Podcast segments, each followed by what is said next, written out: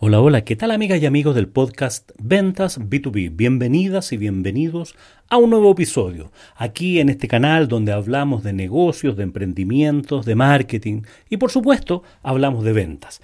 Ventas B2B, ventas business to business, de negocio a negocio.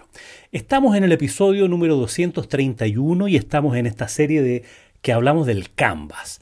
El Canvas como modelo de negocio y hoy nos corresponde hablar de las actividades clave. ¿Cuáles son las actividades claves para desarrollar, implementar, producir tu propuesta de valor? En el anterior hablábamos de los recursos claves que tenía que ver más bien con inversiones, con, temas del core business. Ahora vamos a hablar de las actividades que son estratégicas y que son esenciales para que tu negocio funcione.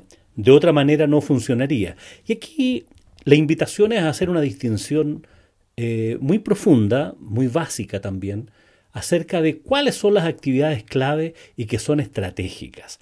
Porque esas actividades que son claves para que funcione tu modelo de negocio también implicarán que las que no están ahí pueden ser subcontratadas, pueden ser externalizadas, no son parte del core business. Veamos cuáles son las actividades que son claves para desarrollar cualquier negocio. Uno, la primera, tiene que ver con la producción, o sea, todo lo que tiene que ver con desarrollar tu propuesta de valor, ya sea que se trate de servicios, que se trate de productos. Son aquellas actividades cuando es de producto, ¿no es cierto? Todo el tema de fabricación o importación o la entrega de los productos, eh, eh, toda la parte que tiene que ver con el diseño, con la ejecución en el fondo de la labor de producción. Y en el caso, y en el caso cuando se trate de servicio, bueno, con implementar esa solución que te comprometiste a realizar, desarrollar ese sitio web, hacer la consultoría, hacer todo lo que tiene que ver con ejecutar la acción. Vendiste un curso de capacitación, bueno, este es el momento de hacer el curso.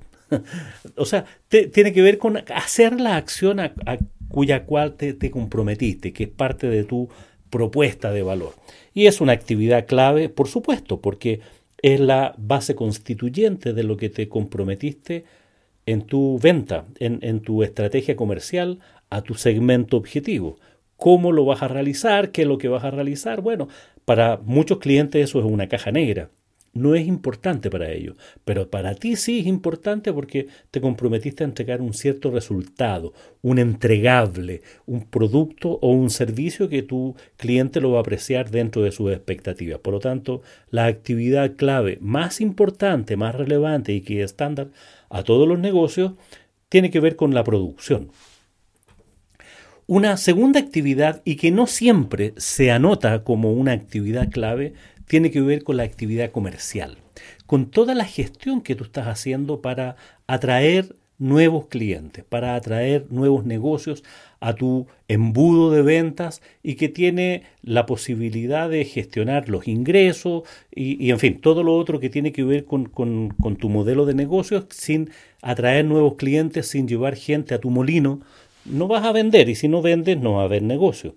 Por lo tanto, esa es una actividad clave es difícil externalizar. Puedes externalizar algunas funciones, no sé, de, de, copywriters, de marketing, de con alguna agencia, alguien que te haga algunas cosas, pero la actividad en el fondo que tú tienes que realizar y que son parte de tu estrategia central del negocio para que funcione tiene que ver con la venta, para atraer nuevos proyectos, para ejecutar que se ejecuten nuevos otros proyectos que o para mantener o para revender eh, a clientes que ya tienes en tu cartera, en fin, lo que sea tiene que ver con, oye, tengo que tener todos los días estar ejecutando esta labor comercial.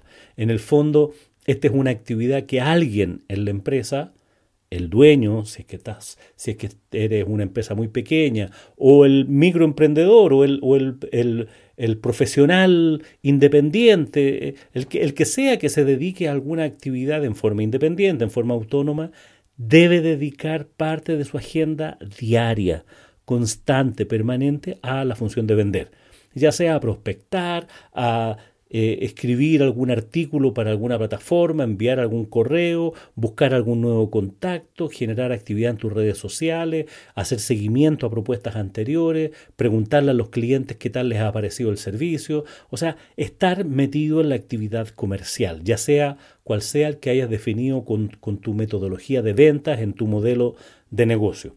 Y aquí es importante que tienes que tener una cierta metodología, una sistemática de ventas para esta, actividad. Entonces, claramente tiene que ver con, con la búsqueda de clientes. Entonces, estas dos actividades son centrales en la ejecución de cualquier modelo de negocio, ya sea en una gran empresa, en una pyme, en una pequeña empresa o en una empresa individual, ya sea que estés trabajando con tu marca personal o para una gran empresa.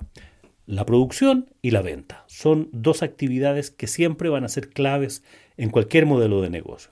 Luego tenemos otras actividades que son inherentes al negocio, ¿no es cierto? Tiene que ver con la resolución de problemas, la, resolución de reclamos, el, trabajar con, eh, con nuevas compras, la función de compra, la función de facturación. Y aquí hay un montón de actividades que tú te puedes plantear si vale la pena que las hagas dentro de tu modelo de negocio como un costo de agencia, con una dirección directa en tu plantilla de recursos, o la puedes subcontratar. Y, claro, si no es clave, si no es central, puedes subcontratarlas perfectamente. No sé, estoy pensando en, en actividades como, no sé, facturación y cobro. ¿Es una actividad importante? Por supuesto que es importante, pero no le aporta valor a tu cliente. Eso es lo que tienes que preguntarte. O sea, si tienes un buen modelo de facturación y de cobranza, a tus clientes no les va ni les viene eso. No le aporta valor, no es parte de la propuesta de valor. Entonces, dado eso, la puedes externalizar, la puedes subcontratar, pasársela a un tercero. O eventualmente contratar a una persona para que lo haga. No tienes que estar tú. Y este es un llamado importante para los que están partiendo con sus emprendimientos, cuando se llenan de estas actividades más bien administrativas, operativas, que no le aportan valor al cliente. Eso es lo que te tienes que preguntar, si le aportan o no le aportan valor al cliente. ¿Son importantes? Por supuesto que hacer. Es como pagar los impuestos, ¿no es cierto? O sea, tienes que hacerlo, es higiénico, es básico, porque si no lo haces te vas a meter en problemas. Pero no necesariamente tienes que hacerlo tú. Eso es lo que te quiero decir. Llevar la contabilidad, hacer las facturas, hacer las cobranzas, incluso temas que tienen que ver, por ejemplo, con la logística. La logística la puedes también subcontratar, que contratar a una empresa que haga los despachos, que haga, o sea, Todas las actividades que son anexas, que no son ni producción ni ventas, las puedes subcontratar. Incluso hay ciertas actividades de producción que puedes subcontratar y hay ciertas actividades de venta que también puedes subcontratar, pero no puedes quitarle tu atención. Eh, por eso son actividades clave. No puedes no estar pendiente de que ellas se ejecuten y que se resuelvan. Alguien tiene que ducharse pensando en a quién le voy a vender hoy día. Y eso probablemente sea solamente los dueños del negocio en una pequeña empresa o eh, el gerente comercial o la gente que está en las actividades de ventas en una, en una pyme. Entonces, estas actividades claves son las que, en las que tienes que poner foco, de ser eficiente, de, de estar al día con la tecnología, con lo que se lleva en el mundo, entender cómo se está produciendo, de ver cómo puedes hacer economía y que tus procesos, que tus procedimientos sean operativos, que hayan una plataforma estable, que hayan procedimientos, que lo puedas delegar, que otra gente lo pueda hacer sin que tú estés, porque una parte importante del tiempo de los emprendedores está también en estas actividades. Entonces, que no te consumas con, con, eh, con cuestiones operativas, a menos que sean actividades claves, que solamente tú en todo el mundo eres el único que la puede hacer. ¿Verdad que parece ridículo pensar eso? Siempre hay alguien que lo puede hacer mejor que uno o que lo puede hacer en lugar de uno. Entonces, claro, al principio cuando no hay presupuesto o no hay presupuestos importantes, uno tiene la tentación de hacerla uno mismo. Y claro, si, si vas a hacer una o dos facturas al mes, mm, vale la pena a lo mejor que aprendas y cómo hacerla. Ahora, si eso va a implicar dedicarle algún tiempo, cometer errores, distraerte de tu foco, Claro, ahí es mejor tener, contratar a algún un buen asistente o subcontratar a un buen asistente administrativo que te ayude con, con esas cosas operativas. Que nuevo, la mirada es si le aporta o no le aporta valor al cliente. Piensa en eso. Piensa en tu proceso de ventas y piensa en tu proceso de producción. ¿Qué otras actividades se desarrollan en tu negocio? No sé, los procesos informáticos, los sistemas tienen que estar arriba, por decirlo así. ¿Es importante? Por supuesto que es importante. Si no tienes sistema, no funciona, pero no tienes que estar tú haciéndolo. Te puedes tener gente que te ayude con eso. Ahí es donde tienes que tener una buena forma de administrar tu negocio para no caer en el micromanagement, en el, en el detalle, donde estas cosas que te consumen, que te cansan, que te agotan y no le aportan valor ni a tu cliente ni a tu modelo de negocios. Ese, por eso es tan importante describir y comprender cuáles son las actividades de claves en tu negocio para no distraerte, y para que esos procesos sean finos, estén bien hechos, sean baratos, estén lo más automatizado posible. Idealmente que puedan hacerse sin que tú estés. Pero claramente tú tienes que dirigir que esos procesos, esas actividades se lleven a efecto. Porque si no se llevan a efecto, no hay negocio. No cumplimos ni con la promesa ni, ni atraemos nuevos clientes. Entonces, estamos en problemas. Entonces, lo que ocurre en las empresas, en la mayoría de los casos, cuando los dueños de las empresas, los emprendedores se vuelven un poco locos con este mundo, que están como en, como en esta cosa del malabarista de la esquina, ¿no es cierto? Está muy preocupado de hacer, de mover todos los platillos simultáneamente, que pagar impuestos, que ir al banco, que, que resolver el problema con un cliente, que atender un reclamo, que ver un nuevo proceso, que vender un nuevo proyecto, que visitar un nuevo cliente. Uf, o sea, te puedo enumerar muchas cosas más de las que hace y tú sin duda lo debes tener mucho más claro. Entonces ahí tienes que elegir, tienes que priorizar cuáles son aquellas actividades clave que tengo que realizar en este modelo de negocio porque si no, no funciona, se va al tacho. Y todo aquello que no es clave, piensa en cómo delegarlo o subcontratarlo o externalizarlo. O sea, son las formas de que otros expertos, hay gente experta en contabilidades, en facturación, en cobranza, en logística, en sistemas y en esas cosas. Y si no son parte de tu core business, si no son parte de tus recursos clave de, lo que veíamos en el episodio anterior, eh, no, no es necesario que lo lleves adentro.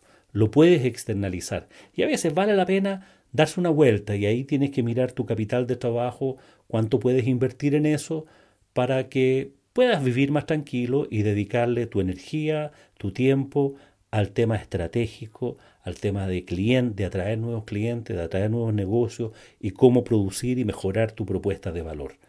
Ahí tienen que estar enfocados tu mente, tu actividad, toda tu, tu, tu foco tiene que estar puesto ahí y no en esas actividades complementarias que las puede hacer cualquiera. Y hay otra gente que está especializada en eso y que por un pago mensual lo puede hacer perfectamente. Claro, probablemente nunca te vas a poder desligar de eso.